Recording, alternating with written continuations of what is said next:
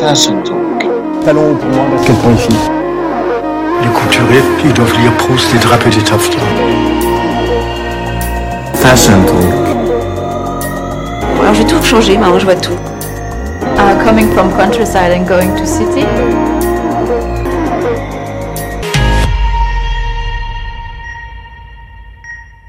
Hello Aujourd'hui, on se retrouve pour un petit tuto comment porter ses affaires d'été en automne. Petit coup de blues, on est en novembre, et qui dit novembre dit début de la saison du col roulé.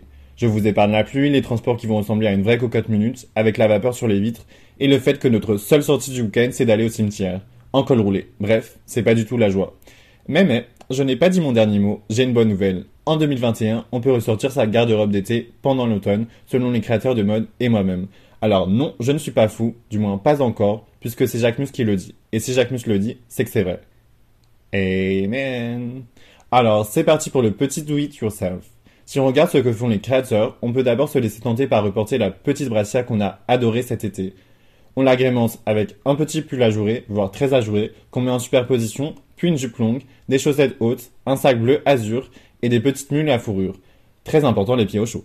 Et tout ça, ça fait l'une des silhouettes les plus visionnées de la Fashion Week, parce qu'elle est portée par Bella Hadid et parce qu'elle est très belle. Bon, c'est plutôt parce qu'elle a été portée par Bella Hadid. C'est vrai, je peux l'admettre, si on ne s'appelle pas Bella Hadid, c'est difficile de sortir comme ça. Mais il y a toujours un début, et je pense qu'on peut garder la jupe longue et le sac d'été pour être de bonne humeur. Une manière plus facile d'adopter ce mood été en automne-hiver, c'est de replonger dans les années 60. On adore Brigitte Bardot, on adore Twiggy, et qu'est-ce qu'elle portait toutes?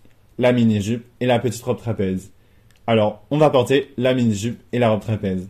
Et c'est pas si difficile que ça, puisqu'on va les porter avec des bottes hautes comme dans les années 60, et aussi avec une doudoune fluffy qu'on vient tout juste d'acheter. Bon, bah tant pis. Et voilà, c'est bon, vous êtes prête pour danser sur du Claude François dans le métro sans avoir froid. Il y a deux trois autres petites pièces insolites de cet été qu'on peut garder encore. On peut commencer par le sabot, mais le sabot plat, avec de bonnes chaussettes, un jeans, un haut basique et un blouson aviateur, on adore. Et en dernier, comment ne pas parler du maillot? Oui, oui, du maillot de bain. Tout est une question de layering. Je traduis des couches. Il faut mettre des couches, des couches et encore des couches. Première étape, on utilise le maillot de bain en body. Deuxième étape, on met un jean. Troisième étape, on met une chemise. Quatrième étape, on met un gilet sans manches chiné dans une friperie. Cinquième étape, un trench. Et si vous me dites que vous avez encore froid, eh ben on peut toujours mettre des mitaines.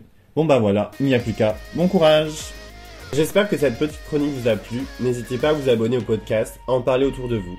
Et en attendant la semaine prochaine, vous pouvez me retrouver sur mon Insta, c'est A-L-E-X-N-D-R, PTRS, ou sur TikTok, c'est le même pseudo. À bientôt